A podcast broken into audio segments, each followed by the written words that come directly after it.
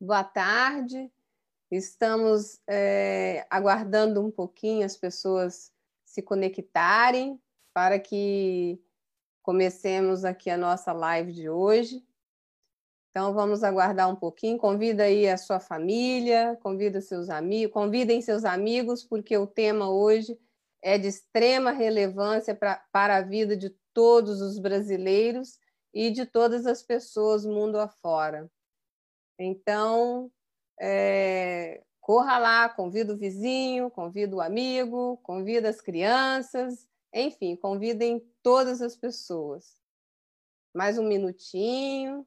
Já temos aí algumas pessoas já é, seguindo. Nosso link já está já está sendo atualizado. Podemos. Já podemos começar. Ah, ok. Então, olá, sejam bem-vindos e bem-vindas. Começamos agora a nossa live sobre segurança alimentar e Agenda 2030 em tempos de Covid-19. Eu fico muito feliz em convidar para participar deste debate tão importante o representante da Organização das Nações para Agricultura e Alimentação, FAO, no Brasil, o senhor Rafael Zavala, e o representante do WFP, Programa Mundial de Alimentos no Brasil, e diretor do Centro de Excelência contra a Fome, o senhor Daniel Balaban. Sejam muito bem-vindos. Obrigado, Isa, e saludos a todos. Obrigado, é um prazer participar. Ok.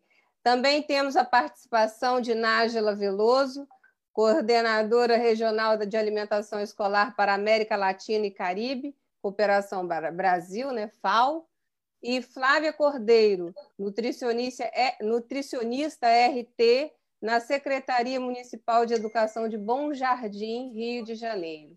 Sejam bem-vindas. Obrigada, Obrigada Isa. Boa tarde para todo mundo. Boa tarde. Então, a nossa primeira pergunta ela vai, ser, vai ficar aberta para o convidado que desejar responder, né? Mas vamos direcionar primeiro para o Daniel e em seguida os demais, né? A pandemia da Covid-19 representa uma ameaça à segurança alimentar e nutricional, especialmente para as comunidades mais vulneráveis no mundo, as estimativas sugerem que em 2020 o número de pessoas empurradas para a pobreza extrema poderá ultrapassar a contagem de 49 milhões de pessoas. Quais medidas né, podem ajudar os países a reduzir os efeitos da pandemia no contexto alimentar? Bom, boa tarde a todas, a todos. É um prazer participar desse bate-papo é, com pessoas tão importantes, né? E um assunto tão é, sério e, e que está agora mais sério ainda por conta da pandemia. Eu queria dizer o seguinte: primeiro, a questão é, da insegurança alimentar e nutricional já vem crescendo no mundo, independente da pandemia. A pandemia apenas acelerou esse processo. Isso é importante é, ficar bem claro, porque muitas vezes as pessoas acham que só está aumentando o número de pessoas em segurança alimentar por conta da pandemia. Não. Já vínhamos ao longo dos últimos anos com um crescente no número de pessoas em segurança alimentar na maior parte dos países e no mundo inteiro. A pandemia vem acelerar esse processo e colocar muito mais pessoas nessa situação. O que está acontecendo? Eu vejo muito um problema muito sério que tem é, no mundo chamado concentração de renda. Vamos colocar logo é, com relação às causas é, desse crescimento de pessoas em segurança alimentar. Quanto mais a gente concentra a renda no mundo, o, o mais pessoas ficam mais ricas e mais pessoas, logicamente, ficam mais pobres, porque é um bolo só. Se tem gente que está pegando cada vez fatias maiores desse bolo, é óbvio que vai faltar bolo para uma outra parte de pessoas. Então, é, esse crescente da concentração de renda, que já vem acontecendo no mundo inteiro, no Brasil e várias outras partes, é um dos problemas seríssimos que estão relacionados a isso. É, a pergunta é, é, foi muito clara: o que, que seria importante neste momento para a gente minimizar esse processo? A participação ativa dos estados no apoio às populações. Nós estamos enfrentando uma, uma, um processo de emergência. Não adianta achar que as pessoas vão resolver por si só esse processo. Não. Os países tem que trabalhar políticas públicas emergenciais para que esse número de pessoas em segurança alimentar e nutricional não cresça. Então, é, e agora mais do que nunca, país, os países do mundo eles não têm que se preocupar. Eu estava lendo ontem uma entrevista da diretora-gerente do, do FMI, né? E ela e o FMI é um órgão extremamente conservador, e ela mesma dizendo: agora não é momento para os países se preocuparem em equilíbrio fiscal. Agora é o momento para os países se preocuparem em salvar vidas, porque salvar vidas é muito mais importante do que equilibrar contas. Não é momento de equilibrar contas, é momento de colocar os recursos dos países para que as, as, famílias possam passar por esse processo e não morram. Porque se as pessoas hoje estão confinadas em casa, muitas pessoas, muitas famílias, não estão tendo acesso aos recursos necessários que elas tinham. A grande maioria das famílias, principalmente no Brasil, estão na informalidade. Muitas delas não estão mais com empregos, então elas não estão recebendo salários. E na informalidade, se você não consegue o recurso do dia a dia, você não traz comida para casa. Isso é muito sério. Né? Então, o Brasil aumentou significativamente o número de pessoas é, que, que, tem um processo, que estão no processo é, de que podem entrar nessa, nesse grupo é, de fome. Então, é importante que o Estado participe, faça políticas públicas, como as rendas básicas que estão sendo feitas aqui no Brasil, nos Estados Unidos, vários países europeus estão fazendo isso, os programas de alimentação escolar, que façam com que os alimentos cheguem nas famílias, né, que saiam das escolas, porque as crianças, as crianças estão fora da sala de aula, então é importante fazer com que esses alimentos cheguem às famílias, a Flávia deve falar um pouco sobre isso, a experiência dela lá, lá, lá no Rio de Janeiro, e eu acho que é importante que que a gente apele. Os, os, o Estado, ou seja, a federação, no caso aqui no Brasil, e no caso dos países europeus e nos Estados Unidos, países mais importantes, tem que participar ativamente desse processo, ajudando as famílias enquanto durar essa pandemia, que nós não sabemos ainda, não existe cura, não existe vacina, cada dia inventam alguma coisa, mas isso ainda não, não é oficial, não existe. Então, enquanto não existir isso, enquanto as pessoas ficarem forçadas a, a, a reclusão, é importantíssimo que o Estado participe através de políticas públicas. E essas políticas públicas não são só políticas de renda básica, mas também políticas de financiamento para as, os pequenos eh, comerciantes, os pequenos agricultores e todos aqueles que participam da economia. Vou parar por aqui para deixar o Rafael falar um pouquinho. Obrigado. Eh, ainda não falo bem português, então vou ler minha y también en uh, otras ocasiones voy a, voy a hablar normalmente, mas tengo, eu tenho handicap idiomático. Então, eh, segundo CEPAL, CEPAL é a Comissão Econômica para a América Latina, Latina, existem cinco vias externas através das quais a Covid-19 afeta a região, a região Latinoamérica. A primeira via é a diminuição da atividade econômica de seus principais parceiros comerciais e seus efeitos. efeitos. A segunda via é a queda nos preços dos produtos primários. A terceira via é a interrupção das cadeias globais de valor.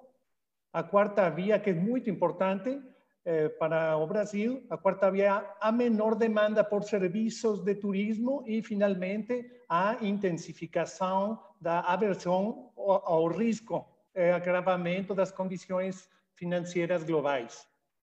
Em muitos países, eh, como o Brasil, a agricultura e outras atividades relacionadas ao fornecimento de alimentos foram consideradas essenciais assim como os serviços de assistência médica e serviços de fornecimento de energia e água. Nas regiões rurais do Brasil, a agricultura manteve adequadamente o motor e a estrutura eh, da pandemia. No entanto, o grande perdedor da pandemia é o negócio rural não agrícola, especialmente ligado a serviços como turismo local e internacional, claramente dominado pelas mulheres, diferentemente do emprego agrícola, que é mais realizado pelos homens. Nesta área do empreendimento rural não, não agrícola, dominado pelas mulheres, estão artesanato, preparações para alimentos e doces, eh, coletoras e vendedoras de flores, coletoras de, de, frutos do mar, trabalho direito em hotéis e restaurantes, entre outros. O dano econômico a todas essas pessoas é muito alto, comprometendo em muitos lares a maior parte da renda familiar. Vou voltar com o tema de eh, desigualdade que mencionou oh, Daniel. O Brasil é um país enorme e os próprios brasileiros o chamam de país continente. E, curiosamente, o Brasil é uma imagem muito boa da América Latina, que se destaca, entre outras coisas, por três questões principais: sua riqueza cultural, sua biodiversidade e também sua desigualdade. Como representante da FAO, estive em municípios rurais do Paraná, Santa Catarina e Rio Grande do Sul. Esses municípios têm um, um índice de desenvolvimento superior à média de vários países europeus e programas de alimentação escolar que eh, posteriormente eh, falará Nasla Veloso seguramente, eh, nesses municípios, eh, os programas de alimentação escolar eh, têm a condição de que todos os produtos provêm de agricultura orgânica. Isso é um ideal. Também, mais do Sul, também tive representante da FAO em municípios rurais do Piauí, do Pará, Maranhão, e personalmente também no município de Marajó, Pará, onde o IDH é menor que o dos países africanos tropicais, uma das regiões mais pobres do mundo. É nessas áreas que está o maior desafio da fome e da Rafael, Daniel, obrigada pela é, explanação de vocês. Eu sou Thais Fatioli, jornalista, é, escritora da Polybooks. Eu queria entrar, o Rafael, é, tanto Rafael e Daniel, como Daniel destacaram uma questão é, em relação à desigualdade, né? E é, tem dois cenários, né? Antes da pandemia, a gente sabe que já havia pessoas lutando contra a fome e contra a desnutrição, é, em função também de queda na renda, aumento do desemprego, mas a gente sabe que de uns anos para cá, é, houve também grande parte da população que saiu da linha de extrema pobreza e passou é, para uma situação de vida melhor. Então, o que eu queria saber é se, diante da, do, do, que nos trouxe a pandemia, se há o risco de retrocesso nos ganhos que já foram alcançados. Eu vou, então, deixa eu começar a responder. É importantíssima essa sua pergunta. O, o, processo de retirada, de saída de pessoas da extrema pobreza, infelizmente, é um processo lento e gradual. Ele não acontece do dia para a noite. O Brasil levou, só para vocês terem uma ideia, o Brasil levou 25 anos entre o ano de 1990 e o ano de, de 2014, tá? São 25 anos. Dentro desses 25 anos, o Brasil diminuiu em 71% o número de pessoas em extrema pobreza. Só que, do ano de 2015 até o ano de 2019, também são cinco anos, o Brasil praticamente retornou esse número, aumentou em 70% o número de pessoas entrando na extrema pobreza. Ou seja, o Brasil levou 25 anos para sair e 5 anos para voltar. Hoje nós já voltaremos, com certeza, nos próximos anos, existe o famoso mapa da fome, né, que, que, que é divulgado todos os anos é, pelo, pelo estado da insegurança alimentar e nutricional do mundo. Então, é um mapa mostrando os países que têm mais de 5% da sua população em é, é, abaixo da linha da pobreza. O Brasil saiu deste mapa durante esse período, foi no ano de 2000, exatamente no ano de 2000 e, e, se eu não me engano, foi 2014 ou 2013, ele conseguiu sair do mapa da fome, não aparecia mais. Porque diminuiu abaixo de 5% o número de pessoas abaixo da linha da pobreza. Infelizmente, é, o número, o Brasil vai voltar, porque hoje nós já temos, em, segundo as últimas estatísticas da PNAD, em torno de 15 milhões de pessoas é, que já estão abaixo da linha da pobreza aqui no, no, no Brasil. E isso já dá quase 7% da, da população brasileira. Então, é, é, e por que, que a gente conseguiu fazer e por que, que demorou? Por conta das crises econômicas. E a crise econômica ela sempre arrebenta na parte mais frágil. Sempre a população mais frágil, são os mais pobres que acabam sendo afetados pelas crises. Então, cada vez que tem uma crise econômica, corta-se orçamento público, e é aquilo que a gente falou no início. E o orçamento público que mais se corta, que é mais fácil de cortar, são as políticas sociais, infelizmente. A gente não corta outros orçamentos que, que estão para as pessoas mais é, direcionado às pessoas mais abastadas. É, sim, sempre a corda arrebenta nos mais fracos. Então, é exatamente por isso. Com os orçamentos das políticas sociais diminuindo, começa-se a diminuir de novo o número de pessoas na classe média voltando para a extrema pobreza no Brasil. E esse é um processo que dá para gente, por isso que eu falo tanto, dá para gente é, é, parar para pensar e tentar forçar a que não aconteça novamente, que o Brasil se dê conta e que a gente volte com as políticas sociais que estão, são tão importantes para fazer com que as pessoas saiam da extrema pobreza em qualquer país do mundo, principalmente no Brasil. Rafael. Eu, eu sou mais optimista que meu amigo Daniel. Eu acho que, produto da, da pandemia, a atenção dos governos vai ser muito mais forte para fortalecer, muito mais, eh, muito maior para fortalecer eh, dois setores, saúde, saúde e também o, políticas sociais eh, do tipo que, que comenta Daniel Balaban. Eu, eu fico totalmente convencido que eh, os governos vão ter, vão ter eh, maior cuidado e maior atenção a esses dois setores. Com respeito ao, ao mapa da fome, eu, eu quisiera comentar uma coisa. Também sou mais eh, optimista porque a medição, a medição da insegurança alimentária é, é por períodos anuais. E este choque é, é, é, um choque, é um choque de três, quatro meses ainda. Mas temos que é, solucionar. É, vou ler um, um pequeno uh, mensagem, uma pequena mensagem. O desafio da pobreza e da fome no Brasil não é tanto nacional, mas regional.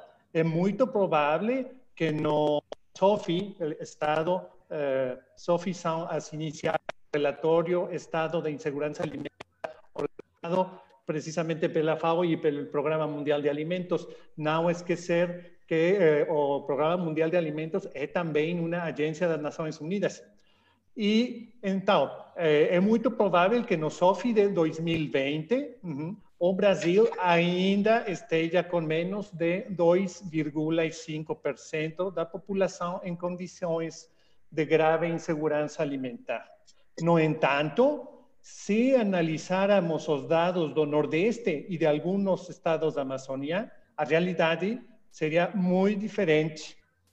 Por outro lado, por outro lado, temos que aproveitar o fato do Brasil ser um país com alto nível de descentralização para, em seguida, começar a elaborar políticas públicas mais apropriadas que podem ser aplicadas para a realidade de cada um dos estados e regiões. para as agências das Nações Unidas, o Nordeste e a Amazônia são a maior prioridade. Obrigado. É, eu gostaria de ouvir de vocês a, uma opinião em relação à criação de novos sistemas alimentares, novos sistemas alimentares mais sustentáveis, mais inclusivos, como inclusive recentemente propôs o secretário-geral da ONU, né, o Antônio Guterres, ele disse que essa é uma necessidade. Pensando a médio prazo, longo prazo, como conseguir construir esses sistemas tão sustentáveis, sistemas alimentares mais sustentáveis? Só poder público, a sociedade civil organizada também pode ajudar nessa missão? Rafael, não quer começar agora, Rafael? Vai você. Obrigado pela atenção. É importante primeiro dizer que a crise reduziu o acesso a alimentos frescos como frutas e legumes, dadas as restrições impostas a feiras e outros mercados locais onde a população compra esses produtos. A limitação do número de, pontos de venda para comprar alimentos favorece a compra de produtos não acessíveis e, em muitos casos, processados com efeito negativo na qualidade nacional uh, alimentar. Muitas ocasiões, são promotores da cidade. Uhum. E, por outro lado, eh, respecto a, a, a, pregunta de eh, Eli, Siempre que, que sea posible, ah, perdón, siempre que sea posible, debemos comenzar a mudar nuestros hábitos alimentares y exigir más productos frescos y locales provenientes de regiones más próximas y que generen menos emisión de carbono, eh, o que se llama apegada de carbono. Y eso contribuye para que a nossa demanda por alimentos ajude a fortalecer os sistemas alimentares de cada região a nível territorial e, claro, também fortalecer a cultura e a identidade alimentar de cada região. De forma, alcançaremos sistemas alimentares mais sustentáveis e mais resilientes. Adelante, Daniel. Obrigado, Rafael. A questão dos sistemas alimentares é importante aqui no Brasil, porque o Brasil é um país que tem instituições bem fortes e ele conseguiu organizar bem os seus sistemas ao, ao, ao longo dos anos dentro do, do próprio país. É, hoje, logicamente, por conta das, da crise, principalmente da pandemia, não estamos tendo é, é, condições. Os pequenos agricultores familiares, é importante dizer que eles são, eu sempre digo que são o coração da produção brasileira de alimentos nós, tudo, tudo, 70% do que nós consumimos, é, nós, população brasileira, vem dos pequenos agricultores familiares. E o Brasil, através do agronegócio, do, do, do o agroexportador, é o maior exportador. O Brasil é um dos maiores exportadores de grãos de alimentos do mundo. Né? Então, o Brasil ele produz muita comida. É, como o Rafael falou, por conta da pandemia, as feiras, logicamente, foram impossibilitadas de acontecer. Então, os pequenos agricultores eles têm uma dificuldade enorme de comercializar os seus produtos. Hoje, existem alguns programas que são extremamente importantes para eles, como o programa de alimentação escolar, porque pelo menos 30% da, da, do alimento que é comprado para alimentação escolar tem que ser comprado diretamente do pequeno agricultor familiar, e um outro programa que é o PAA, o Programa de de aquisição de alimentos. Esse é mais um problema sério. O Brasil já chegou a ter um orçamento de 1 bilhão e 300 milhões de reais para o PA, hoje esse orçamento está abaixo de 100 milhões de reais. Ou seja, esse programa é extremamente importante para a compra dos pequenos agricultores familiares, porque eles têm uma demanda estruturada para os seus alimentos e o restante eles conseguem é, comercializar nos mercados eh, públicos, né, para, para o setor privado.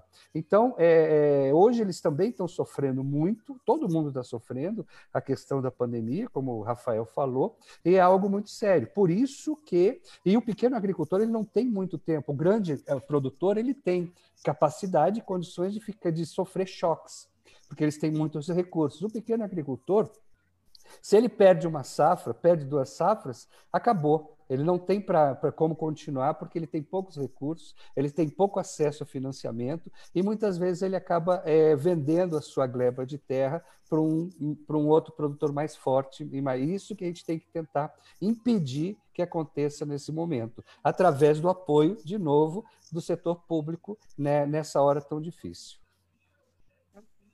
E a sociedade também organizada, não é? Exatamente. A sociedade organizada é extremamente importante. O Brasil, o Brasil, ele tem várias, várias, várias. Eu já, há pouco tempo atrás eu participei de um, de um debate também com, com várias entidades e cooperativas de pequenos agricultores. Tudo isso que eu estou falando foi exatamente vindo deles. Eles colocando os problemas que eles estão enfrentando e a situação é muito é muito peculiar porque como eu falei eles têm que conseguir passar por esse processo praticamente sem, sem grandes apoios. Eles não têm apoio da, do, do, setor público como deveria ter. Então, é, muitas vezes, agora mesmo, nós estamos começando uma, uma, uma campanha né, para tentar ajudar a fazer com que esses produtos deles continuem sendo comprados mais fortemente para o programa de alimentação escolar né, e também para outros entes que comecem a, a tentar focar na compra do pequeno agricultor invés de comprar em grandes mercados, em grandes, né, tentar comprar direto do pequeno agricultor para tentar fazer com que ele consiga passar por esse momento, né, sem quebrar, sem quebrar, porque eles quebram também, eles não têm capacidade para durar muito tempo, né? O Rafael conhece mais ainda do que eu, né, porque ele trabalha muito nessa área e sabe qual, qual é a dificuldade que eles têm para conseguir é, passar por, por crises. Então, é muito importante que é, a sociedade civil se comprometa, todas as entidades organizadas possam auxiliar né, nesse, nesse, momento, mas principalmente, eu faço de novo o apelo, eu acho que é o momento do setor público fazer algumas medidas para ajudar esse setor. Daniel, antes do Rafael complementar, só trazer um rápido comentário aqui da Cristiane Pitaluga, que fala bem isso. Ela fala que a crise evidenciou a importância das cadeias curtas né? Exatamente. Você... Porque as cadeias curtas é onde você pega os alimentos frescos, são os, são os melhores para qualquer pessoa, né? Para a gente, nós, nós seres humanos, se a gente quer comer alimentos saudáveis, né? frescos, é cadeia curta do pequeno agricultor familiar, fazer com que aquele daqui da região, da sua região, que fornece. Eu acho que a Flávia depois vai falar um pouco sobre isso, porque ela é uma nutricionista da região é, Rio Bonito, se eu não me engano, lá no Rio de Janeiro, e ela faz esse, esse trabalho junto com os agricultores familiares da região, e, e, e ela está sofrendo também, porque todo esse processo, né, para conseguir fazer com que o alimento continue chegando nas escolas. Ela é uma daquelas heroínas, porque nós, eu, Rafael, nós somos, nós trabalhamos, né, com aquelas políticas públicas integra, integradoras e tudo mais. Mas as, os, os heróis nacionais são aqueles que estão lá na ponta fazendo o trabalho, né, de levar exatamente esse alimento para as crianças que estão agora sem impossibilitadas de assistir às aulas devido ao fechamento das escolas. Então, gente, Vamos é, continuando, né? Continuando no tema alimentação escolar, vamos para a Nájila, porque a Nájila sabe bastante dessa área também, né?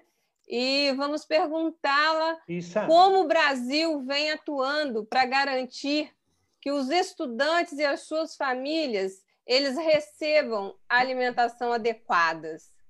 Isa, eu posso fazer um comentário mais claro? Eh, amanhã, o 21 de junho, se cumplen 50 años de eh, Brasil como campeón del mundo en la Copa de México. Brasil fue campeón del mundo hace 50 años. En políticas públicas, Brasil también es campeón mundial en varios ejemplos. política pública para agricultura familiar en los últimos 20 años, política pública para fortalecer o cooperativismo para asociar los pequeños productores como vía de eh, desenvolvimiento. Y finalmente Brasil es campeón mundial, eh, medalla de oro en el programa de alimentación escolar. Es una gran lección y o trabajo de Nashla eh, un, un dos trabajos de Nájera é tratar de adaptar y replicar a experiencia bien sucedida en eh, Ahora sí, después de esta introducción, introducción eh, vamos con eh, Nasla, que es nuestra estrella de alimentación escolar. Olha, é, primeiro... Oi, Isa. Sim, Já? Não, foram ótimas observações aí, ótimas lembranças. É, primeiro, eu queria agradecer pelo convite, por estar aqui com gente tão querida, é, conhecendo vocês e já voltando a trabalhar com Daniel Balaban, voltando aqui com Rafael Zavala e criando esse espaço gostoso de discussão sobre temas tão difíceis, porém tão necessários. É, pegando o gancho do Rafael, queria só comentar que realmente é, várias políticas brasileiras são referências mundiais e a política de alimentação escolar, eu não sei se todos os que nos assistem sabem, mas nós somos referência internacional de ser praticamente a política de alimentação escolar mais completa do mundo.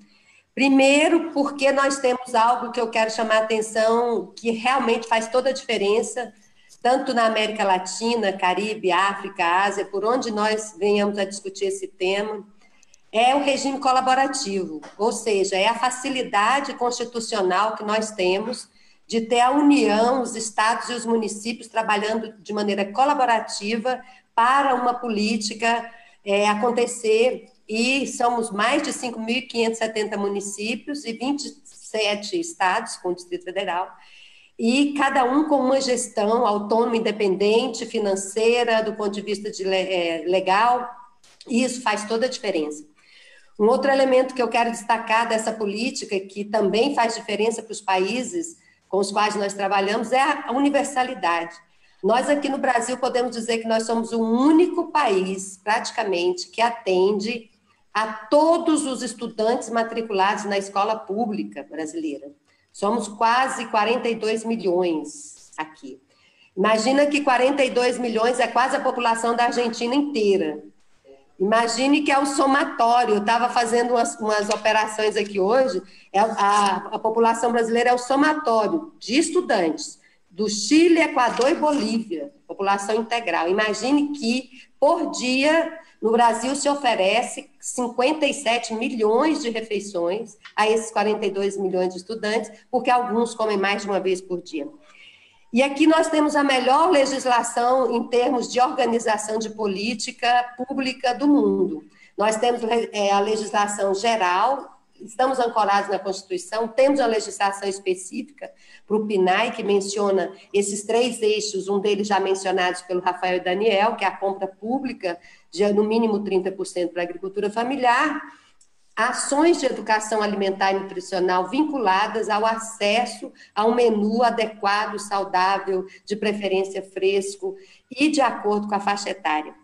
É, além disso, eu vejo que nós estamos aqui no Brasil, com todas as dificuldades dessa pandemia, eu vejo que a política de alimentação escolar tem conseguido se estabelecer e se marcar a ponto de a gente ter em rápido período, eu nunca vi coisa tão rápida, a alteração da lei de alimentação escolar 11947 de 2009 para permitir, porque essa lei só permite a entrega de alimento na escola e aos estudantes. E a nova lei, a alteração que foi feita assim, muito rapidamente, foi para permitir que as famílias tivessem acesso a, a esses alimentos, com esse recurso, desde suas casas, a partir de onde estavam. É, e aí eu queria dizer que os países da América Latina e Caribe, são com os quais nós da FAO trabalhamos nesse tema, eles têm aprendido muito aqui. Só para vocês terem uma ideia, nós iniciamos em 2009, nós não tínhamos nenhum país que tinha a política de alimentação escolar respaldada por marcos legais. Hoje nós já temos cinco na região. Já temos Honduras, Paraguai, Bolívia, Guatemala e recentemente Equador. É, isso significa que todas essas leis, muito baseadas naquilo que nós é, vemos, estamos discutindo há alguns anos, e todas elas prevendo comida da vinda da agricultura familiar, todas elas é, admitindo a educação alimentar e nutricional como sendo eixo importante, enfim. O que eu queria comentar para vocês aqui no Brasil, que tem, a partir dessa mudança da lei, o que, que o FNDE, que é um, um, uma instituição com a qual nós trabalhamos muito diretamente, Fundo Nacional de Desenvolvimento da Educação, vem impulsionando para que, a partir da mudança da lei, que cada vez mais os municípios se apropriem dessa, dessa recomendação, porque a nova é, legislação não é uma imposição aos gestores e, é, e governadores e prefeitos, secretários, governadores, ela é uma recomendação de entrega de alimentos sob forma de kits de alimentos comprados da agricultura familiar.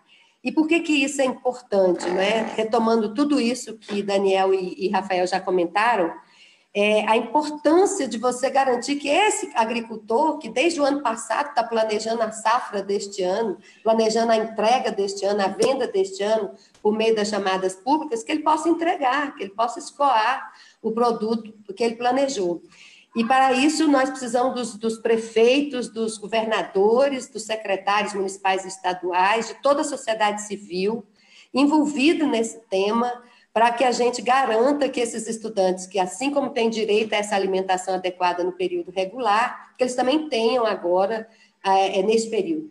E eu quero comentar também que, sem contar que a gente tem ouvido muitos depoimentos aí de ponta, e muitas famílias têm nos dito que essa, esse alimento que eles têm recebido desse kit tem sido a principal refeição da família, da casa toda. Portanto, não só do estudante, mas da família.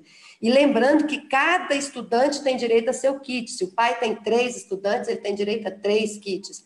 E lembrando que aqui no Brasil, essa, essa continentalização mencionada pelo Rafael é tão importante, tão interessante, que faz com que a gente fique sabendo que tem gente transportando esses kits de búfalo, carregando em barco, fazendo esse transporte é, de maneira das maneiras mais é, inexplicáveis ou, ou, ou, diferentes que possam existir, para que todas essas famílias tenham acesso a essa comida. E por fim dizer para vocês assim que nós temos excelentes exemplos aqui no Brasil de políticas que estão dando certo nesse sentido e nesse período de pandemia. É, dizer para vocês que tem. Eu, eu classificaria hoje que nós temos gestores que já avançaram, inclusive alguns que começaram antes da mudança da legislação do FNDE, seja por meio de ingresso por Bolsa Família, seja por meio de, de Vale Alimentação, várias formas foram gestores que tomaram iniciativa e foram adiante. Nós temos um outro grupo de gestores que estão a caminho, tentando se organizar por essa diversidade tão grande que nós temos, e ainda temos os gestores que estão precisando do impulso para que esse, esse kit de alimentos chegue às famílias. E nós, da FAO, Centro de Excelência, Aliança pela Alimentação Saudável e Adequada, todo, OPAS, todos os que estamos podendo trabalhar nesse sentido, estamos ajudando por meio de eventos como esse, de discussões com CAIS, com nutricionistas, com gestores, para que a gente faça chegar. Porque, olha, é, eu sou preocupada que é, o pós-pandemia vai chegar, nós temos milhões de coisas a planejar.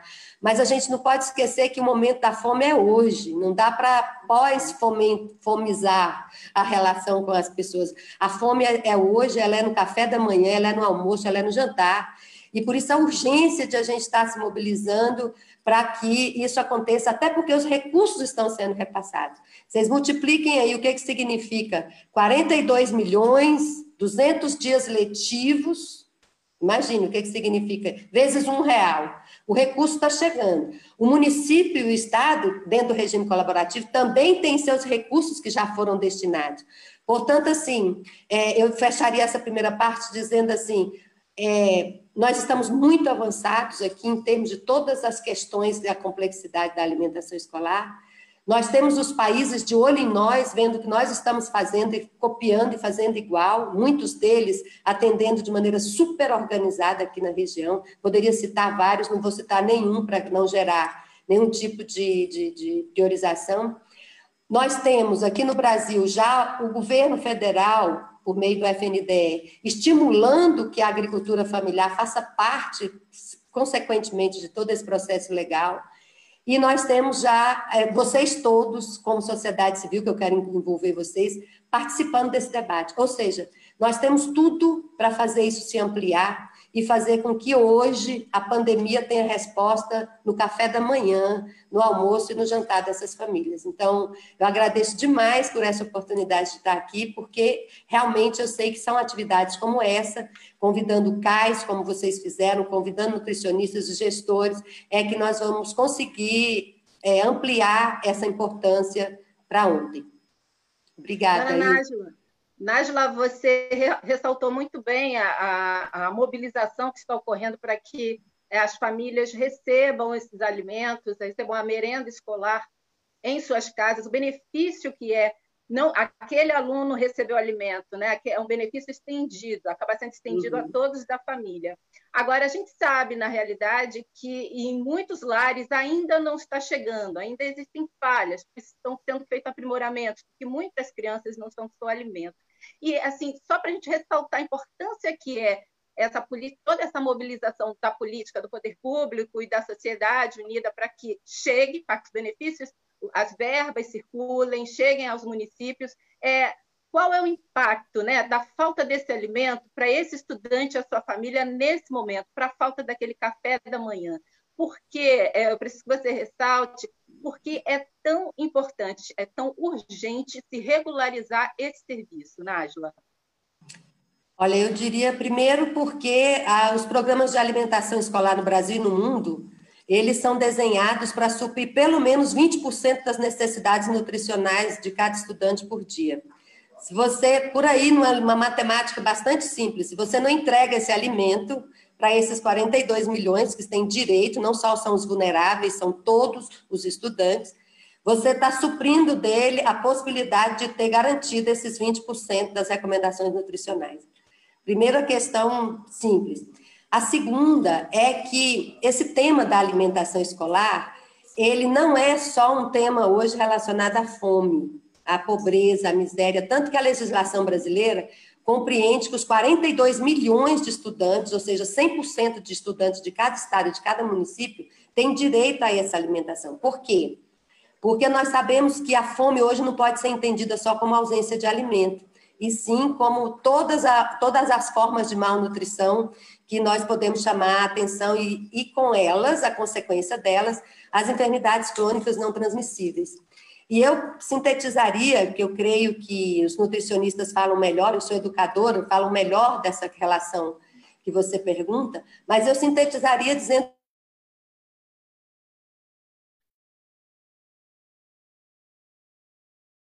Eu acho que caiu é. o sinal da Nájila. Se a Flávia quiser pegar, deixa. Está destinado para isso. Ah, ela voltou. Voltei? Tinha caído? Voltou. Tinha caído, voltou. Só finalzinho não deu para ouvir. Eu não sei onde eu estava. Até onde vocês ouviram? Você falou da, da parte da educação nutricional. Da educação. Estava sendo da síntese. Sim. Já estava dando a deixa para a Flávia entrar. Exatamente. E aí. A questão é, exatamente. Dizendo que é, se nós temos condição de oferecer esse alimento, que pode chegar não só para elementos com relacionado à fome, mas também com a melhoria da qualidade dos hábitos alimentares, porque é, nós entendemos que fome não pode mais ser entendida só como ausência de alimentos, se não está relacionada a todas essas outras formas de malnutrição.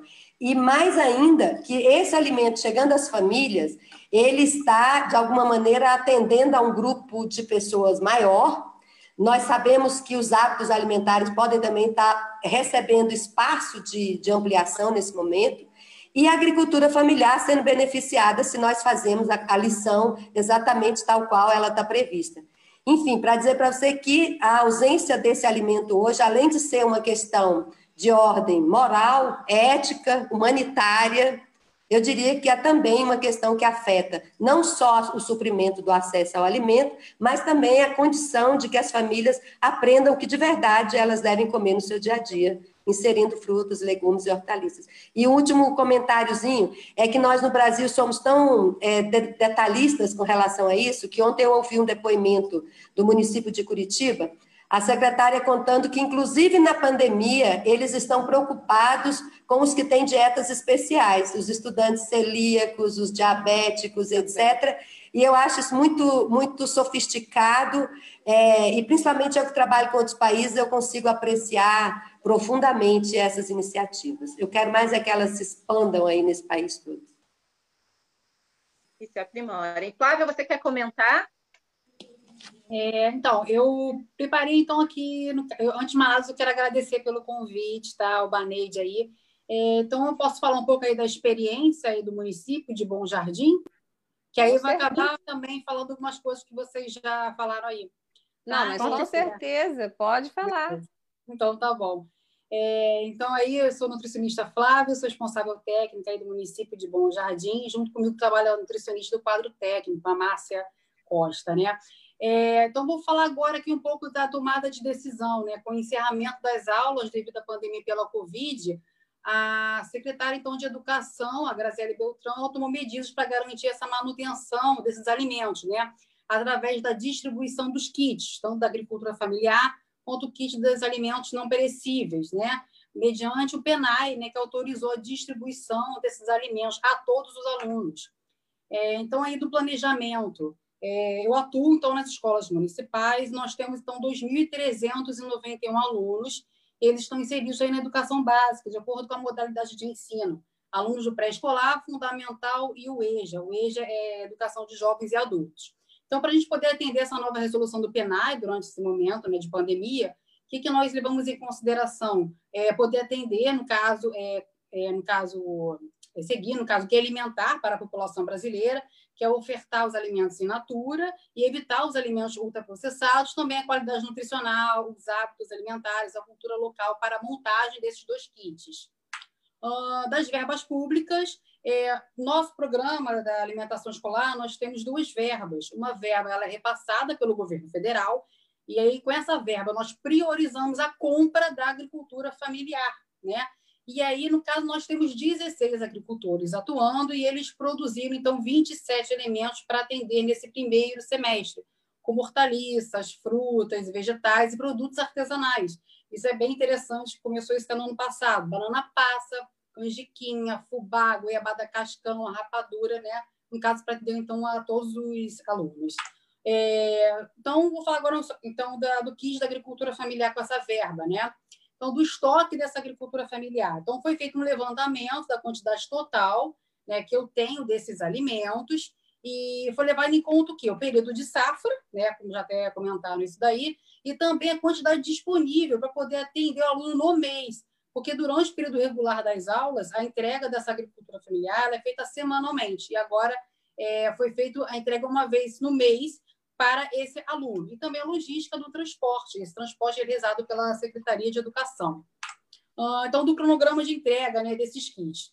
Foi dividido em dois grupos. Né? O primeiro grupo, nós atendemos, então, as escolas urbanas. Por que as escolas urbanas? Nós temos onde se concentra, então, mais alunos e é onde eu tenho alunos de situação mais vulnerável, né? devido ao cenário atual da economia, que afetou o comércio local, é, então, depois, a segunda entrega, nós entregamos alunos das escolas rurais.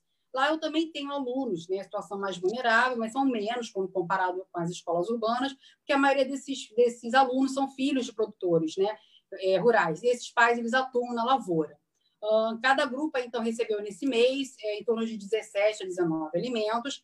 Essa entrega vai terminar agora em julho, né, depois de entregar esses 27 alimentos, mas depois retorna para o segundo semestre. É, então, da planilha dessa agricultura familiar, cada agricultor recebeu essa planilha contendo, então, a quantidade dos alimentos por, é, por unidade escolar. Mas antes né, de entregar às escolas, eles deixaram, então, no local de recebimento que a Secretaria de Educação tem, e aí, então, nós fiscalizamos. Caso quem fiscalizou foi a nutricionista do quadro técnico, e também os membros do Conselho de Alimentação Escolar, né? que como são alimentos perecíveis, foram verificados a validade, também a qualidade aí desses alimentos. Uh, então, agora do transporte dessa agricultura familiar e a montagem desses kits. É, a Secretaria de Educação, então, disponibilizou caminhonete, essa, essa caminhonete, na verdade, já faz parte do programa, né, na hora de entregar para as escolas, e dois ônibus escolares, para que todas as escolas recebessem no mesmo dia. E a partir daí, os gestores escolares, então, com a montagem, eles receberam essa planilha com a montagem então desses kits. Né? No caso, nós enviamos aí por e-mail. Uh, uma coisa que é muito importante ressaltar, isso aí eu falei bastante na época lá na, né, na prefeitura durante a entrega, que nem to, todos os alunos eles receberam os alimentos da agricultura familiar, mas nem todos receberam o mesmo alimento. Porque quando você analisa um alimento, por exemplo, é, foi comprado 400 quilos de batata doce, não dá para distribuir para 2.391 alunos. Mas quando você analisa os 27 alimentos comprados pela agricultura familiar, você consegue distribuir a todos os alunos, entendeu? Não o mesmo alimento, mas você, todo mundo consegue receber uma quantidade, né? Outra coisa também importante, nós nutricionistas procuramos é, também respeitar a composição desse kit do ponto de vista nutricional, deixar ele mais colorido, colocando uma fruta, um vegetal, um produto é, artesanal e uma hortaliça. Então, esses kits ficam em torno de seis a nove, nove itens, dependendo da unidade escolar. Provavelmente o Rafael já deve ter colocado um pouco da foto, não sei se vocês vão conseguir ver, mas eu vou aproximar um pouquinho aqui. Esse é o exemplo aí do kit da agricultura familiar, Aqui é o kit de alimentos secos. Ele está disponibilizando aí, ó. Rafael colocou, disponibilizou Muito a tela. Gente. Isso. Então, vocês podem ver aqui em um colégio, esse aqui é o kit 1, você vê que está bem colorido, né? As escolas rurais, elas também conseguem ser bem atendidas aí, até porque são menos alunos, então eu consigo atender mais, né? O agricultor ele consegue me fornecer mais quantidade para poder atender é, os alunos das escolas rurais, mas também nós conseguimos atender um pouco também todos os alunos das escolas urbanas. E aqui é o kit de gênero seco, né? Eu vou falar um pouco depois. E aqui um exemplo de um colégio que separou os kits, né? E já até com termos de entrega em cima, né? Isso aí para entregar então a todos os alunos, né? Uh, então vamos dar aqui continuidade é, dessa divulgação então da entrega desses kits. É, então, os, pais, os gestores escolares eles entraram em contato com os pais por telefone, pelo WhatsApp. Também foi divulgado em redes sociais né, sobre essa distribuição. Foi feito um cronograma com a secretária de Educação para evitar essa aglomeração, né? Somente um pai, um responsável, ter que buscar. Também foi falado do uso de máscara, a própria escola também forneceu o álcool gel na hora de, do pai ter que buscar. Outra coisa também muito importante foi o fato de falar sobre a importância de buscar aquele kit justamente para não prejudicar o bom desempenho das atividades escolares que agora, no momento, estão sendo feitos é, é, online. Né? Então, por isso essa importância do pai ter que buscar esse kit né? para o aluno, para atender o aluno aí agora dentro de casa. Do termo de entrega... Oi. Eu, não, eu, é, não, é só eu, um comentário breve que eu, que eu queria uh -huh. falar, olhando essa, essa foto é, dessa riqueza né, nutricional dos alimentos, é, a importância dessa iniciativa de não ter ficado parado e ter disponibilizado, mesmo que haja problemas, escolas que não estão recebendo, que vão ser ajustados, Sim. mas de você movimentar toda uma cadeia. Você, você uhum. evita ah, que as crianças é, entrem num estágio de desnutrição, de falta de alimento, por pais que estão desempregados é, ou que não conseguiram acessar o, a, o auxílio emergencial. Você é, movimenta a agricultura né, local, hum, então você Sim. tem toda uma, uma engrenagem que é mantida por uma simples, simples né, e grandiosa uhum. iniciativa de manter, continuar trazendo a verba do, do Programa Nacional de Alimentação Escolar nesse uhum. período que as crianças estão estudando em casa. É só um comentário. Sim. Sim, obrigada. É, aproveitando, aproveitando, Flávia, deixa aqui da Thaís, quero trazer um comentário que daqui do YouTube, que eu acho que é pertinente ao que você está dizendo. Olha, a Celina Ma Ma Manarino, ela está acompanhando e colocou esse comentário aqui. É, o fortalecimento do SUS em todo o país está ah, com acesso universal, parece-me muito importante, associado às iniciativas em discussão principalmente na atenção básica à saúde com a alimentação escolar. Sim, isso é muito bom. É, é pode dar continuidade? Pode continuar. Pode, pode continuar. Então, assim, do termo de entrega e dessa higienização dos kits, né? Ao entregar o kit da, da agricultura familiar, então, cada responsável pelo aluno, ele assinou esse termo. E o que, que constava nesse termo de entrega? A higienização, no caso das mãos, com o uso do álcool gel, na ausência né, do álcool gel, a lavagem é, das mãos com água e sabão. Também nós disponibilizamos nesse termo de entrega uma foto ilustrativa do Ministério da Saúde, né? Justamente para poder, para quem não consegue ler, de repente, o termo, o pai poder também estar tá vendo essa foto ilustrativa. A limpeza também conservação do hortifruti, que são as frutas e verduras, é, ficarem de molho por 15 minutos, né? Uma solução hipoclorada, e também a higienização dos kits dos gêneros de alimentos é, não perecíveis, que é o uso de álcool gel ou lavar aí, né, com água e sabão antes de entrar em casa. É, daqueles que não buscaram kit, acho que alguém já até comentou aqui, é, nem todos os alunos realmente conseguiram buscar o kit, mas porque muitos deles moram distante né, do, da cidade. Não tem telefone, então não tem internet, então realmente foi muito complicado entrar em contato. E também, no caso, os outros pais, eles teve pais que não quiseram buscar, porque não achavam que tinham necessidade, mas eles sugeriram né, poder repassar para o aluno em situação mais vulnerável. Então, eles falaram para poder ceder esse kit para esses alunos em situação mais vulnerável. Achei isso bem bacana também.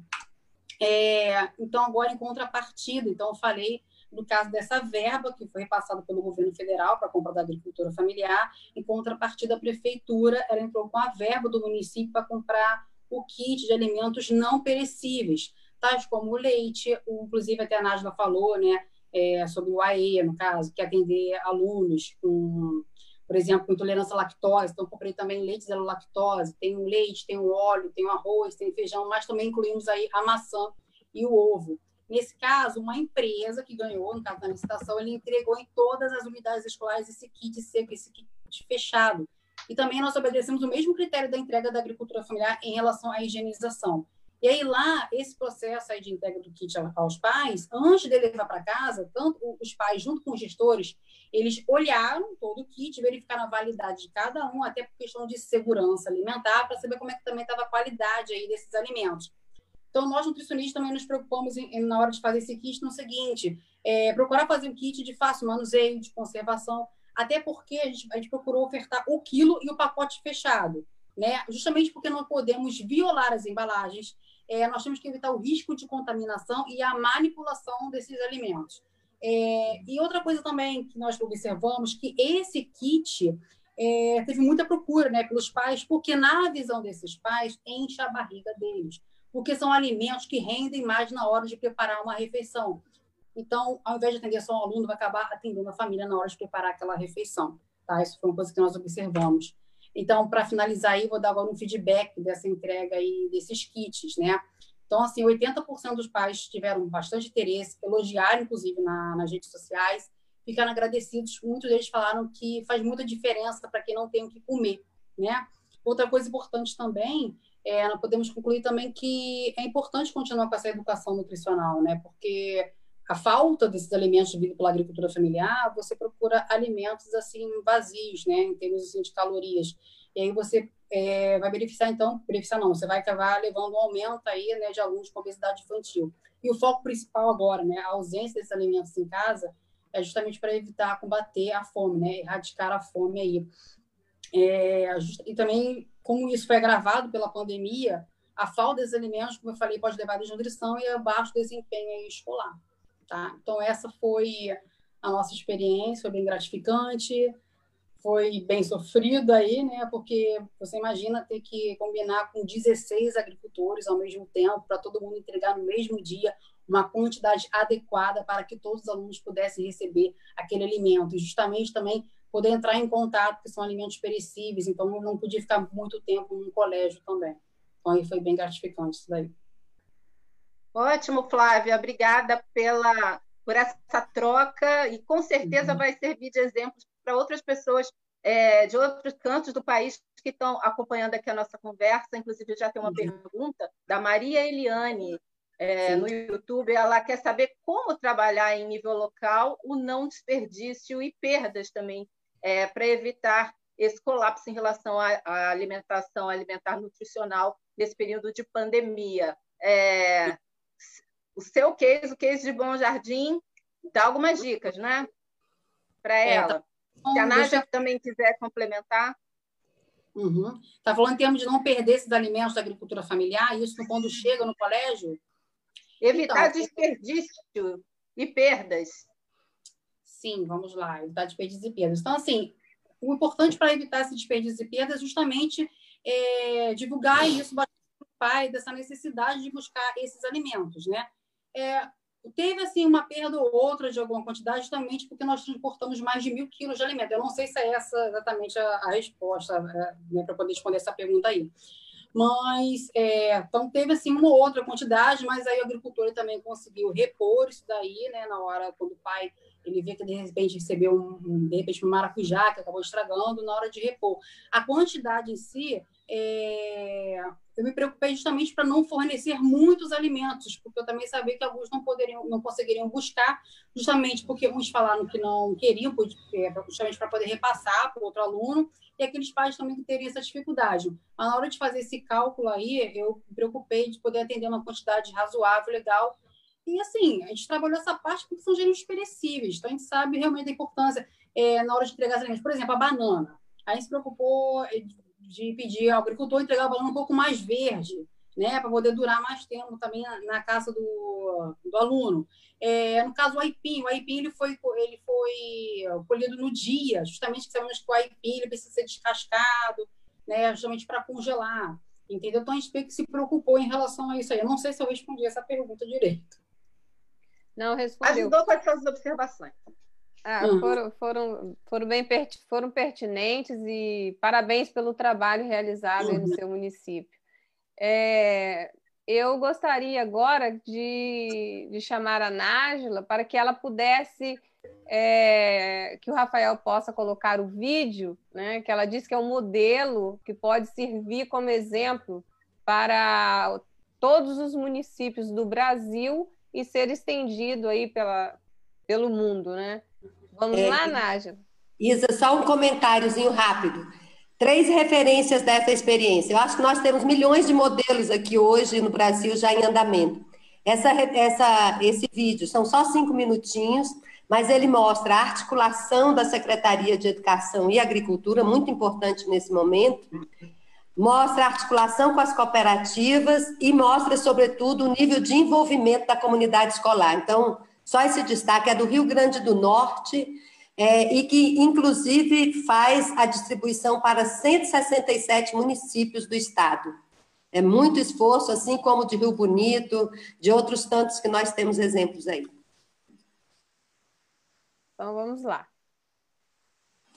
No Rio Grande do Norte, graças à articulação entre a Secretaria de Desenvolvimento Rural e Agricultura Familiar e a Secretaria de Educação, 215 mil kits foram entregues aos alunos da rede estadual de ensino, como forma de diminuir os impactos da pandemia do novo coronavírus, tanto na alimentação escolar quanto na agricultura familiar. A, experiência dessa compra emergencial do PENAI traz alguns elementos que para nós representam um avanço. O primeiro deles diz respeito ao número de produtos é, incorporados dentro da aquisição da alimentação escolar, principalmente ressaltando os produtos é, regionais. O segundo aspecto diz respeito ao trabalho de articulação em rede, de execução em rede, a partir das cooperativas e das associações. E o terceiro aspecto é o volume comprado. Nessa compra emergencial, é, foi a maior compra da história do Rio Grande do Norte ligada à agricultura familiar, onde foram comprados mais de 2 milhões e 800 mil reais. Isso representa um avanço, representa o fortalecimento da agricultura familiar e a articulação entre as políticas a articulação com as representações das organizações da agricultura familiar do Estado para compra por meio de chamada pública com recursos do PNAE foi realizada de forma virtual, bem como a estratégia de entrega dos alimentos, permitindo que as cooperativas e agricultores participassem do processo e beneficiando cerca de 30 cooperativas da agricultura familiar. Meu nome é Josailson Medeiros, sou agricultor familiar, representante do ramo agropecuário na Organização das Cooperativas no Estado do Rio Grande do Norte, OCERN, e quero ressaltar aqui a importância da compra que foi feita pelo governo do Estado né, às cooperativas da agricultura familiar. E nós só temos a agradecer. A parceria com a Unicafs é algo importantíssimo e que deu resultado. Pretendemos manter e lutar por outras compras, se Deus quiser. Hoje, aqui em Serra Caiada, fechamos o primeiro ciclo da nossa entrega de alimentos da agricultura familiar. E hoje aqui na escola, professora Erondina Caldas, em Cercaiada, tem um público de, 6 mil, de 614 alunos que estão recebendo quase 14 mil toneladas de alimentos vindo daqui, ó, da agricultura familiar. Eu, como gestora desta escola, professora Donina Caldas, é uma satisfação receber os cooperados, compreender a importância que o governo do estado também vem dando é, nessa nova gestão. Cada kit é composto por cerca de 10 quilos de alimentos, contendo arroz vermelho, feijão macassar, polpas de frutas, bebidas lácteas e leite em pó, adquiridos da produção familiar dos 167 municípios do estado. Mais de 600 escolas receberam os kits dos fornecedores e realizaram o processo de entrega, que passa pela higienização dos kits e protocolos que permitem o menor contato possível entre as pessoas. Cada família é avisada pela escola sobre o dia da retirada do kit. Essa foi a primeira entrega realizada no estado que já planeja uma segunda distribuição. Hoje estamos distribuindo cerca de 216 mil kits em todas as regiões do estado, garantindo é, os suplementos nutricionais, tudo isso feito com o apoio de nossas nutricionistas, os gestores regionais, os diretores de escola, todos muito envolvidos nesse processo, demonstrando esse grande grau de solidariedade. Então são cerca de 2.160 toneladas de comida. Espero que os alunos, no retorno, a gente possa fazer outros trabalhos com ele e que esse processo de alimentação, com o aprendizado que temos agora, ele possa é, evoluir durante o período normal de nossas aulas.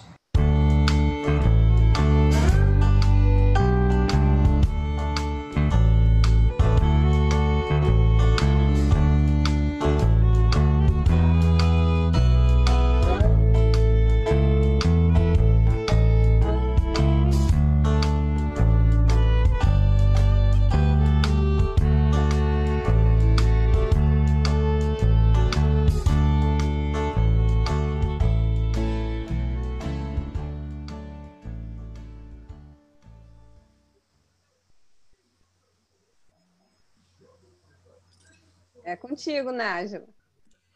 Só um único comentário que eu queria destacar aqui a partir da fala da Flávia. Quantos esforços têm sido feitos por tanta gente para que essa realidade é, aconteça? Nutricionistas, secanes, gestores, estão todos muito empenhados nisso, não só no Brasil, como eu disse, em vários outros países. Agora, nós sabemos que ainda tá, está longe de ser aquilo que nós precisamos que seja. Então, que a gente é, não se canse de estimular que essa garantia do direito à alimentação adequada aconteça para os 42 milhões de estudantes. É isso que eu gostaria de chamar sempre as agências, a sociedade civil, a editora e todos nós aqui é, que estamos visualizando essa, essa live, a pensar que esse é um direito que nós temos que lutar juntos por ele. Eu tenho, Nájila, aqui um recadinho do Marcelo Colunato que é o, o coordenador geral né, do, do CAI de São Paulo, que é o coordenador também de Guarulhos e é do Fórum Nacional. Ele diz que ainda faltam muitos municípios né, para, que, para cumprir a obrigação dos 30% da alimentação. Da, da alimentação, peraí, deixa eu ver aqui. Ele manda um abraço muito especial para o Daniel, e diz que ainda falta bastante para que os recursos do, do PNAE chegam né, para aquisição dos gêneros da AF. Mando um abraço para você, para o Rafael, pra, pra, para todos os convidados. Obrigada, Colonado. É, eu, eu queria agora voltar para o Rafael e para o Daniel. É, a gente fez, traçou um cenário é, mais geral, depois a gente entrou na questão da alimentação escolar, e é, levando em conta a situação de extrema pobreza, eu queria jogar uma pergunta que é um pouco é, cruel, mas necessária, é uma resposta necessária que a gente busca, né? Até que ponto a, a pandemia e o agravamento dessa situação da fome é, nos distancia da, das metas da Agenda 2030 no que diz respeito à segurança alimentar? Bueno, eh, eu acho que definitivamente eh, temos que trocar a Agenda 2030 por pela Agenda 2040 ou 2050. Esse, este processo ha sido muito, muito, muito impactante em todos os avanços que veniam sucedendo. Por outro eu quero fazer uma reflexão eh, eh, respeito à, alimentação escolar. Teníamos eh, o desafio é fazer temas alimentares no território. São mais sustentáveis, são, são resilientes. E eu adorei a, a fala da, da Flávia.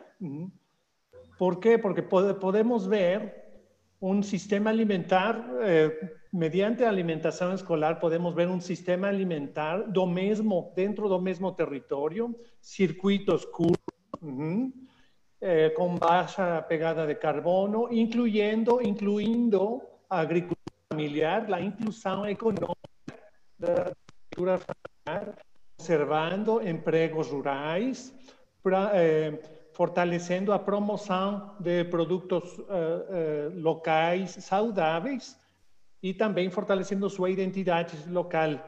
Também incluindo a participação da sociedade civil, que como Eliane, os padres de família participam na elaboração de, de cardápios e também na conscientização de uma alimentação saudável.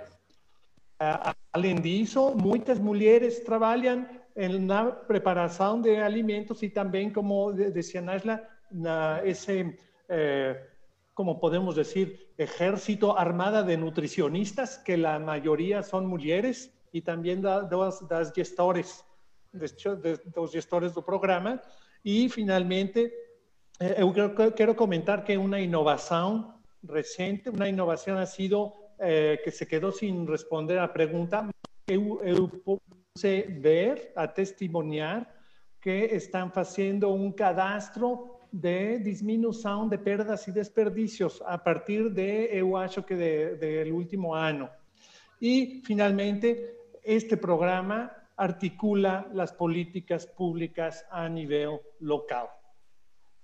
Finalmente, eh, voltando a, a, a, sua pergunta, Thais, eh, eh, acho que os objetivos de desenvolvimento sustentável eh, têm que conservar-se, mas a a, a meta para seu cumprimento, estou, fico totalmente seguro que te, temos que postergá-la. Câmbio. Câmbio, Daniel. Pois é. Agora é a minha vez. O Rafael, ele chegou e disse que era mais otimista que eu, agora está sendo mais pessimista. Agora eu vou ser mais otimista. Eu acho o seguinte: é, o mundo, vamos, vamos falar agora com relação ao mundo, tá? É, falta vontade política. Vamos ser bem sinceros. Se a gente quisesse, nós seres humanos, acabar com a fome no planeta, a gente já teria feito há muito tempo. A gente consegue criar nanotecnologia, a gente cria é, os drones, a gente bota, bota satélites no espaço. Agora, vem me dizer alguém que nós não sabemos como acabar a fome, que é algo tão simples, é através de políticas públicas. Falta vontade política no mundo para acabar com a fome. Os, os, os, líderes do planeta não têm muito interesse, eu acho, é, em acabar com a fome, porque se fosse, seria fácil. Eu vou te dar um exemplo. É, precisamos colocar recursos, precisamos fazer políticas públicas. Para isso, precisa de dinheiro. Então, muito bem. O PENAI. O PENAI é uma, um grande projeto nacional, um grande programa nacional, que começou lá pelo final dos anos 50, começou pequenininho no Brasil e foi se desenvolvendo ao longo dos anos. Ele cresceu muito ao longo dos últimos 10, 15 anos, porque houve vontade política de crescimento. O PENAI não era nem um programa que, que ele, não era, ele não era institucionalizado, para vocês terem uma ideia. Não existia um arcabouço legal para o PENAI, não existia uma lei que definisse o PENAI. Hoje tem. Então, o PENAI só atendia o ensino fundamental, ele não atendia pré-escola e nem ensino médio. Isso pouco tempo atrás. Né? Então, a partir do ano de 2000, ou seja, 10 anos, 11 anos que o PENAI começou a ser integralizado no Brasil. E hoje ele é uma política pública que, para que alguém resolva acabar com ela, vai ter que, pelo menos, é, votar uma nova lei no Congresso, que é muito mais difícil. Então, a gente tem que mostrar que isso é uma política de Estado. O Brasil conquistou o PENAI, como foi feita a pergunta do SUS. O SUS é um dos melhores sistemas de saúde do mundo. Tá? E no Brasil, toda vez chega gente dizendo temos que acabar com o SUS, temos que privatizar. Se não fosse o SUS, nós temos hoje mais de 50 mil mortos. Se não fosse o SUS, a gente teria 500 mil mortos. Tá, nesse país hoje. O SUS é que acabou salvando esse país dessa pandemia. Então está na hora da gente agarrar e defender aquilo que foi conquistado pelo Brasil. Essas políticas públicas foram conquistadas. Com relação ao mundo, o mundo gasta todo santo ano 2 trilhões de dólares em gastos militares para fazer bombas, para fazer mísseis, para fazer sei lá o quê e, e causar guerra no mundo. 2 trilhões de dólares. Sabe quanto custaria, já calculado pelas Nações Unidas, para acabar com a fome no mundo por ano? Em torno de 120 bilhões de dólares. Isso dá 7%. Se todos os países do mundo dissessem, olha, este ano nós vamos tirar somente 7%, não vai acabar com o exército, 7% do gasto militar, e vamos investir para acabar com a fome do mundo, acabaria, conseguiria fazer, porque nós sabemos os projetos, a falta cheia de projetos, o PMA tem projetos, as Nações Unidas têm os projetos, mas falta recursos, falta dinheiro, falta vontade política de acabar com a fome. Enquanto os líderes do mundo não tiverem vontade política, nós vamos estar sempre correndo atrás do rabo, que nem aquele cachorrinho, né? sempre tentando inventar alguma desculpa para é, é, dizer ah, temos 820 milhões de pessoas, agora temos 900 milhões de pessoas passando fome e morrendo no mundo. Então está na hora do ser humano começar a ter um pouquinho mais de empatia, porque dentro desses 821 milhões de pessoas que passam fome, cada uma né, é filha de alguém, é mãe de alguém, né? cada uma tem, tem, tem, é, tem um local, cada uma tem alguém chorando a morte dessa pessoa. E a gente não consegue entender isso, porque é muito fácil falar em números, né? 50 mil mortos. Cada um desses que morreram, né, tem alguém sofrendo nesse instante. Então, enquanto a gente não se dá conta disso, enquanto a gente não pensar que é um ser humano, a gente não vai resolver nenhum problema no mundo. Então, eu acho que é vontade política. É isso que precisa para a gente enfrentar os problemas que a gente tem na, na, na humanidade. Eu acho que é isso, né? Tem mais alguma pergunta aí do público, Thaís? Thaís? Acho que a Thaís ela acabou saindo. Eu acho, não sei se caiu a ah, internet. Ah, ela deve, ela deve ter caído. E, e eu, eu, vou aproveitar então que a Thaís caiu e vou, vou, vou fazer uma outra pergunta, Daniel. Ah, mas falta ainda o Rafael falar. Desculpa, Rafael. Rafael já começou. Não, não, ah, Rafael já falou. Começou, é, Rafael começou respondendo. É, ele começou sendo mais menos otimista do que o Daniel, me esqueci. É, nós sabemos, Daniel, que a crise climática ela também ela tem gera seu impacto né, na segurança alimentar, né? Isso você acha que agrava a pobreza extrema e a fome esse impacto ainda é mais grave agora durante o Covid-19. O que podemos fazer de concreto sobre esse assunto? Bom, todos eu sou um cara que eu me baseio pelos cientistas, né? Eu não me, não me baseio por é, é, achismos de blogueiros da internet, mas por cientistas. Então, os cientistas apontam que há né, um, um, um impacto na natureza das ações humanas. E esse impacto né, que as, o homem, né, o ser humano está causando na natureza, ele tem que ser diminuído por conta do, dos efeitos é, climáticos. É óbvio que hoje nós temos uma série de problemas. Eu trabalho muito com os países africanos, ajudando eles, países asiáticos, a criarem políticas de segurança alimentar e nutricional. Esse é o papel do nosso trabalho principal do nosso escritório aqui no Brasil, de apoio aos países. Esses países enfrentam secas continuadas muito fortes por conta de desmatamentos. Porque quanto mais você desmata, mais dificuldade que tem de chuva, aquela coisa toda, mais seca eles têm. E, logicamente, com seca você não consegue produzir alimentos, precisa de água. Então, eles sofrem todos os anos. E para isso, toda hora, quando o país está conseguindo se desenvolver, muitos países é, na, na, na, região oeste da África, principalmente, é, abaixo do Saara, eles sofrem muito de seca. Então, todas as vezes que eles tentam produzir alimentos, eles tentam se organizar, a gente ajuda a criar os sistemas alimentares, eles têm uma quebra de safra por conta das, da, dos problemas climáticos, que eles estão enfrentando cada vez mais. Então, é, é óbvio que hoje a gente precisa ajudá-los a criar sustentabilidade. Para isso, eles têm que ter um tratamento é, dentro dos seus países de reflorestamento. Muitos países africanos estão fazendo isso. E aqui no Brasil nós já estamos. Eu estou vendo aí do teu lado, Isa, a Amazônia, né? Então está ah. aí, ó. Exatamente. Então, é exatamente isso. Esse... Nós estamos, é, Sabe, é Daniel, esse é um é. livro da, da saga das minhas abelhas eu sou uma utópica. Eu acho que ah. é, eu acho que a literatura certa vai salvar o mundo, né? Você já sabe disso. Por isso que eu participo do CAI e que tenho essa ação forte junto aos CAIs do Brasil. E a, e a Amazônia é a da saga das abelhas, inclusive vai entrar também no processo do CAI. Ah, que ótimo.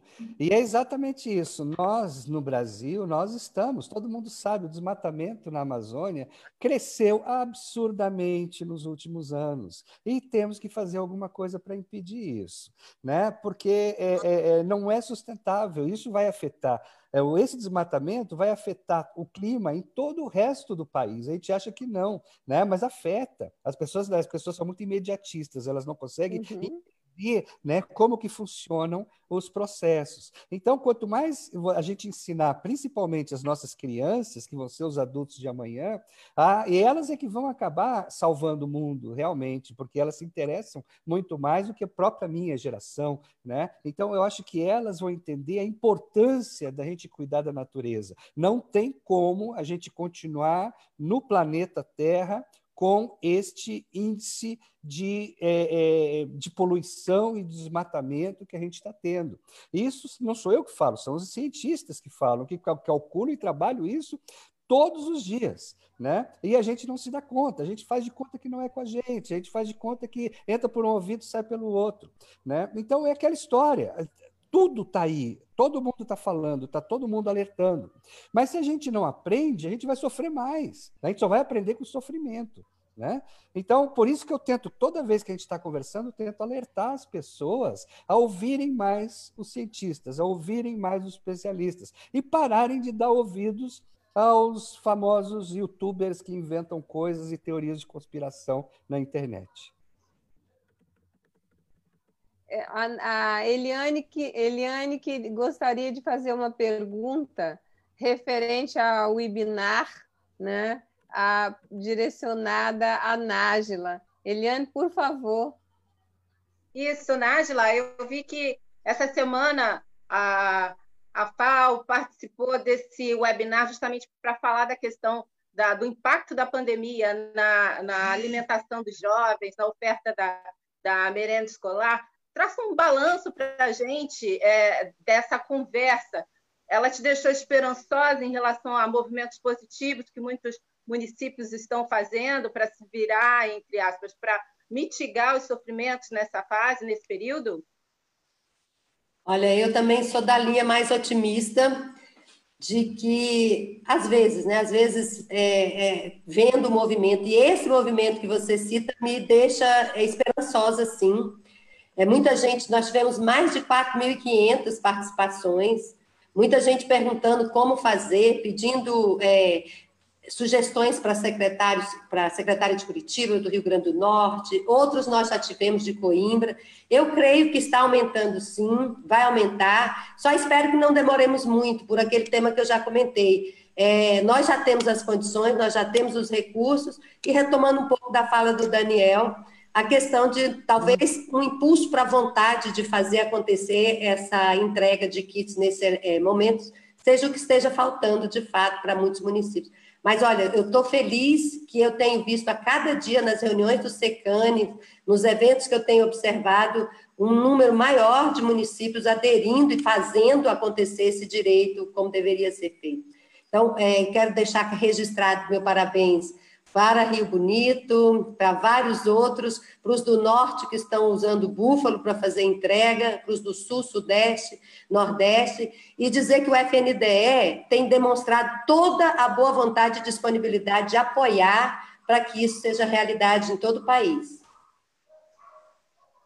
Gente, eu acredito. Oi.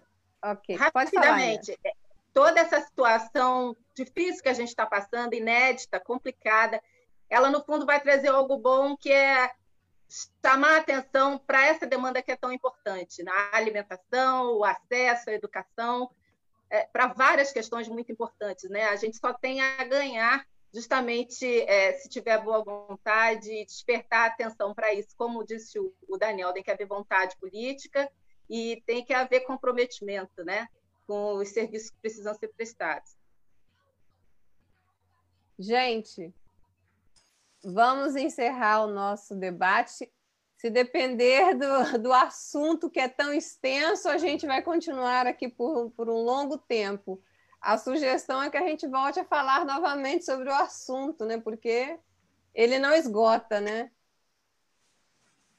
Eu encerro esse grandioso programa de hoje com uma frase do sociólogo Herbert de Souza, o Betinho que muito lutou pelo combate à extrema pobreza. Betinho, falecido em 1997, ele dizia: a fome e a miséria terão que estar em todos os debates. Acredito que tenhamos cumprido hoje a missão a que nos propusemos, né, gente?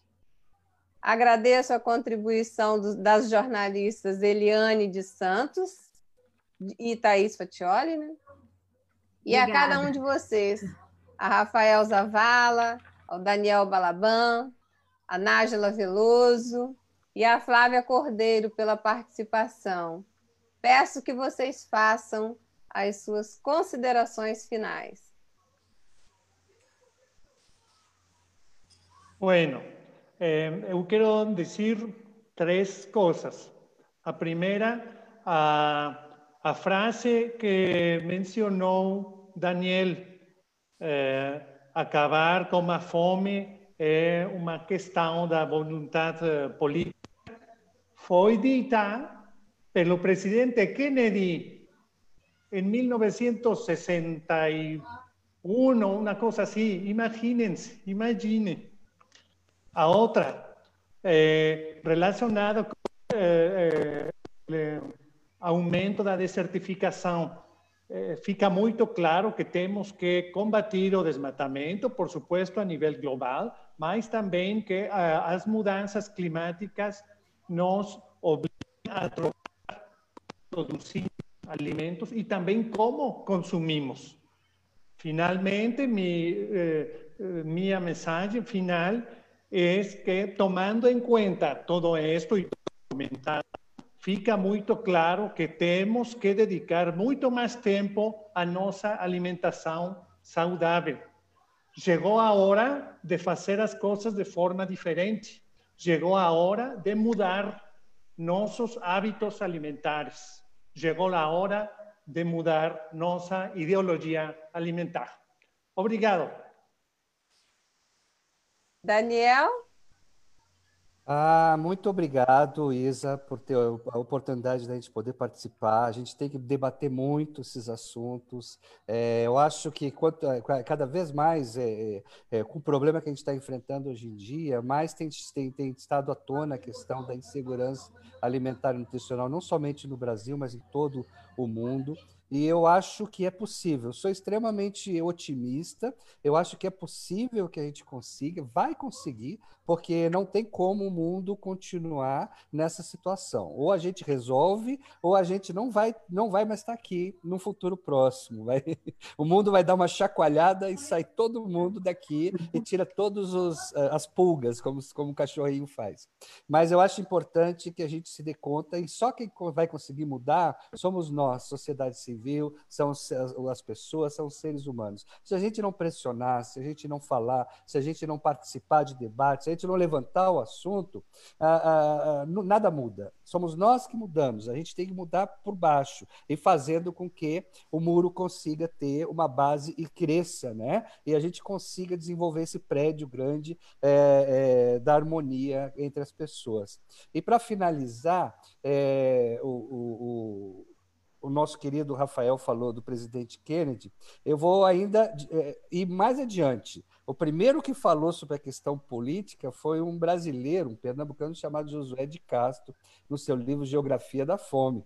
Né? E ele dizia que o problema da fome não era geográfico, não era social, não era uma questão cultural, era um problema político. Né? Então, ele foi um dos primeiros a levantar essa questão. E é realmente, o Kennedy tem razão e a gente tem que se dar conta disso.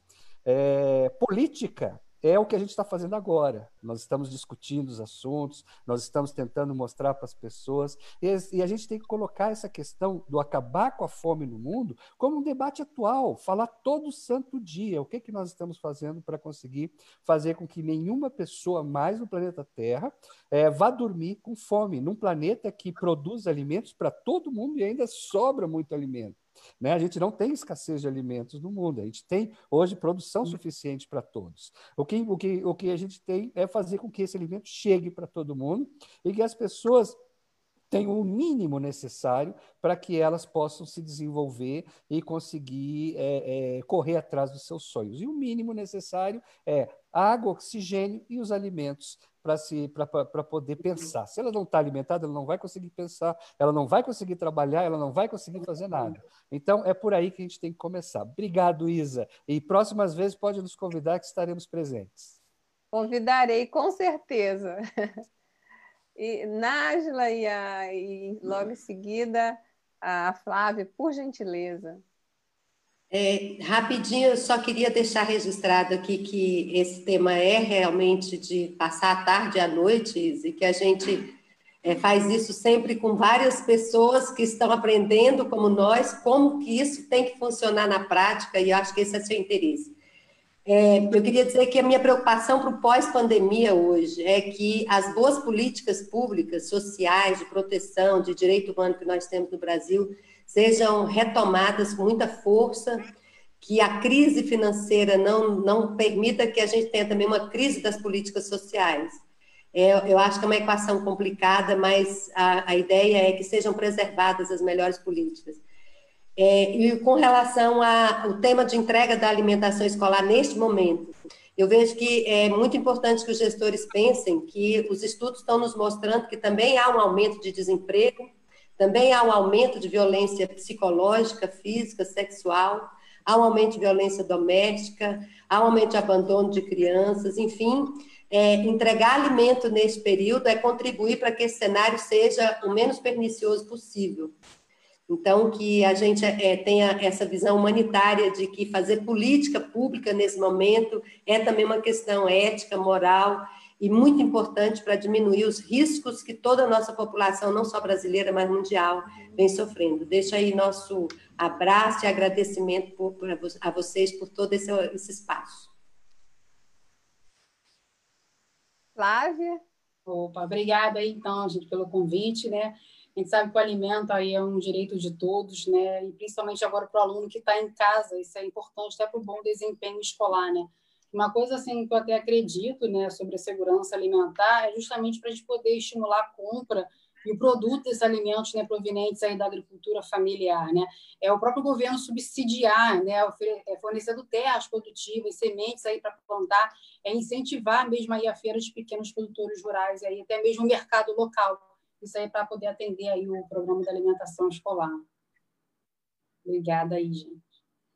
Ok. Isa, posso só rapidinho é, justificar minha ausência. Eu fiquei sem luz totalmente em casa e não consegui ouvir a resposta só do Rafael do Daniel, não, mas depois eu prometo que eu vou pegar o programa e assistir para ver a sua resposta sobre a Agenda 2030, porque eu fiquei curiosa e agradecer a participação de todos de vocês em nome da Qualibooks.